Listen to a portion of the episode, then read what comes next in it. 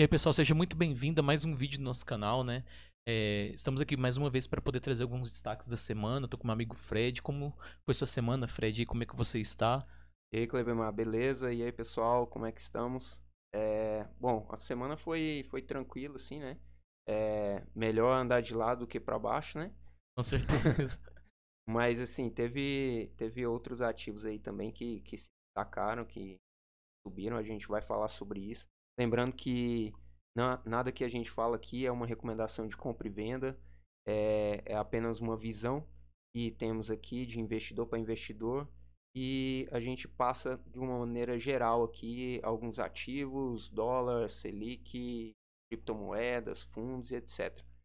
Beleza, a gente for destacar, Ibovespa, ela andou de lado, foram sete pregões aí, batendo máximas sobre máximas. De forma geral, ela permaneceu ali é, lateralizando. É isso aí, ela, ela chegou aí até 131 mil e uns quebrados, mas na sexta-feira fechou em queda 129,400, se eu não me engano. Mas é, teve aí outros ativos, né, principalmente linhas aéreas, e deu uma subida aí, né, com algumas notícias até meio, meio curiosas. Primeiro foi a questão da Embraer, né? A Embraer teve uma subida de mais de 20% na semana é, com a notícia de que ela estava fazendo parceria né, com, a, com, com uma empresa que, que constrói carros voadores. E é estranho do, do mercado ficar eufórico com um segmento desse, que é um segmento bem futurista mesmo. Não faz muito sentido nesse momento a gente imaginar que isso vai ter uma evolução né, tão a curto prazo. Com certeza, uh, carros voadores é, não é uma não é uma realidade próxima aí pra gente, né? Eu acredito que é, não chegou nem, nem 100% os carros elétricos aqui, quanto mais carros voadores, né? E, e a outra e uma projeção bem a longo prazo. Vai ser algo que vai ter que ser muito bem definido, né? Não é algo fácil, não é simplesmente o cara pegar um carro voador e sair viajando. Como que eles vão fazer o controle desses carros aéreos? Então, assim, a gente nem vai entrar muito em detalhes, é algo que é mais futuro mesmo, mas para poder explicar para o pessoal que por qual motivo foi que a, o Embraer subiu 20% essa semana. A gente também tem a, a, a Gol, é, a Gol ela teve finalizou a incorporação da Smile, programa de pontos dela da própria Gol mesmo, né, que ela havia feito aquisição, finalizou esse processo. Aí teve uma valorização pequena, mas foi uma valorização significativa.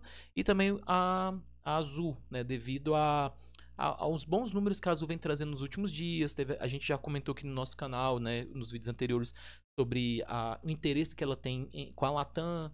Então, é essa movimentação que a Azul vem fazendo no mercado e os números têm feito com que alguns investidores tenham se animado com ela e também elevou, né? Teve uma elevação aí na, na, no valor da cota. É, vem, vem chamando atenção, né? Outra coisa aí que, que a gente pode falar também, que com a, um pouco da queda aí da bolsa, o dólar deu uma valorização aí em relação ao real. Valorizou aí é, por 1. volta 1.6, 1.7, né? Isso, exato é, na semana, né? Então, então subiu aí para aqueles que, que queriam fazer ali um, um aporte no exterior ou câmbio, alguma coisa assim, e esperavam um dólar um pouco mais barato, vai ter que esperar um pouquinho mais, né? Ou não. O mercado fez uma projeção para o dólar até o final do ano que bata até 4,75 entre 5 reais. Então, assim, essa projeção pode fazer com que o investidor que tinha interesse em fazer investimentos é, lá fora, né, lastreados ao dólar, a moeda dólar, ela nesse momento ela pode esperar um pouco, porque com certeza vai surgir a oportunidade dela comprar dólar mais barato aí. Né? É, com certeza. E até já, já adiantando aqui para vocês, a gente é, vai fazer um material aí para é, falar sobre diversificação, tanto no exterior quanto criptomoedas, é, investimentos em dólar e por aí vai. Sobre as projeções, a gente também destaca também é que o mercado também fez uma projeção, ela mudou a projeção em si, né? A gente já até comentou aqui também e o mercado havia feito uma projeção é, né, da Selic até o final do ano aí na casa dos 5%, né? E 4,75 a 5, até então, semana que vem, né, entre os dias 15 e 16, a gente vai ter a reunião do Copom. O Copom, na última reunião, já havia meio que precificado, queria subir mais 0,75. Mas, é, nesse momento, o mercado ele, ele teve um olhar diferente, né? E ele acabou fazendo uma ressalva né, de que talvez a gente possa ter uma, uma Selic a 6, 7% no final do ano. E aí essa Selic a 6, 7% ela vai impactar diretamente em um segmento que é os fundos imobiliários, né? É, com certeza. Uh, hoje já já está aí 3,5%, vai aumentar é, para 4,25, é, segundo a projeção do, Compom, do Copom, né? A gente vai, vai saber realmente nessa semana, mas já começa aí a ameaçar a rentabilidade dos fundos imobiliários, né? E o que, que a gente, o que, que a gente deve fazer nesse, nesses casos? Esperar, cara. Realmente eu, eu acho que é esperar, porque é, hoje os fundos imobiliários ainda são chamativos, como a gente falou no, nos últimos vídeos, aí tem tem fundos imobiliários com rentabilidade bem alta, acima de 7%. Bem superior que a Selic, né? Uhum. Bem superior. É, mesmo que a Selic chegue aí a 7%, tem ainda fundos imobiliários. E assim, ah, nos últimos dois anos, é, os investidores têm olhado com, com bons olhos o, os fundos imobiliários. Cabe aí a gente esperar, avaliar, verificar quais fundos imobiliários você tem no, na carteira, e, e, fazer realmente o rebalanceamento aí de acordo com o que você espera e de acordo com, com o que o mercado vai oferecer, né? É, é, é claro que assim, a gente está falando de uma projeção, mas projeção não é realidade. Mas a gente tem que, nesse momento agora, ter calma, né? Ter calma por quê? Porque se realmente acontecer de ter essa valorização da Selic, como alguns, alguns segmentos pagam em torno de 6, 7% o dividend yield, você pode imaginar, eu, é melhor eu sair de uma renda variável e para uma renda fixa. O meu risco é um pouco menor, eu tenho uma segurança do FGC, eu tenho, né? Então, assim, é, para o investidor que já está na carteira com algum ativo que rende isso ali, talvez para ele vai fazer sentido. Só que assim, a gente tem que pensar que a gente não pode também só tratar de dividend yield. A gente tem que considerar a valorização de cota, a gente tem que considerar que é uma empresa, é renda variável, é renda variável, mas a gente tem que considerar que existe um crescimento por trás de tudo isso e a rentabilidade pode ser um pouco mais superior que a Selic sim. Só que muitos investidores que talvez não têm estômago, é, não, não têm né, condições de ficar estudando o mercado, de ficar acompanhando, para ele vai ser muito mais confortável. Mas para nós que falamos de mercado e gostamos de mercado, eu mesmo prefiro ainda permanecer com meus fundos imobiliários.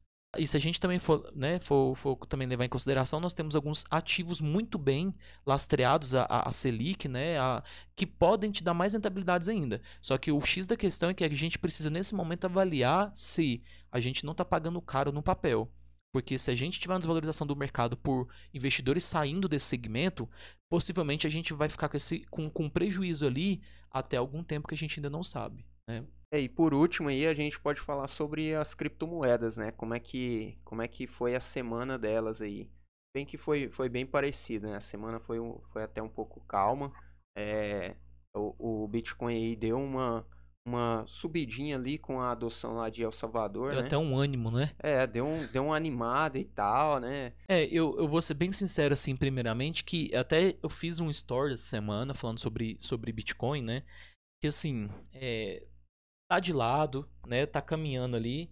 Infelizmente, a gente não consegue nesse momento ter uma projeção de como que vai ser, certo? Mas assim, faz muito mais sentido você investir na baixa que na alta. Então, pode ser que nesse momento esteja abrindo oportunidade, mas a gente tem visto que houve uma mudança dos últimos dias para cá. A primeira mudança, a gente teve a questão do El Salvador, fantástico, acho que assim foi uma ótima iniciativa, né, do país em si. Ele é, passar a considerar ali o Bitcoin, certo? Como uma das moedas negociáveis do país. Fantástico, acho que para nós investidores isso é fantástico.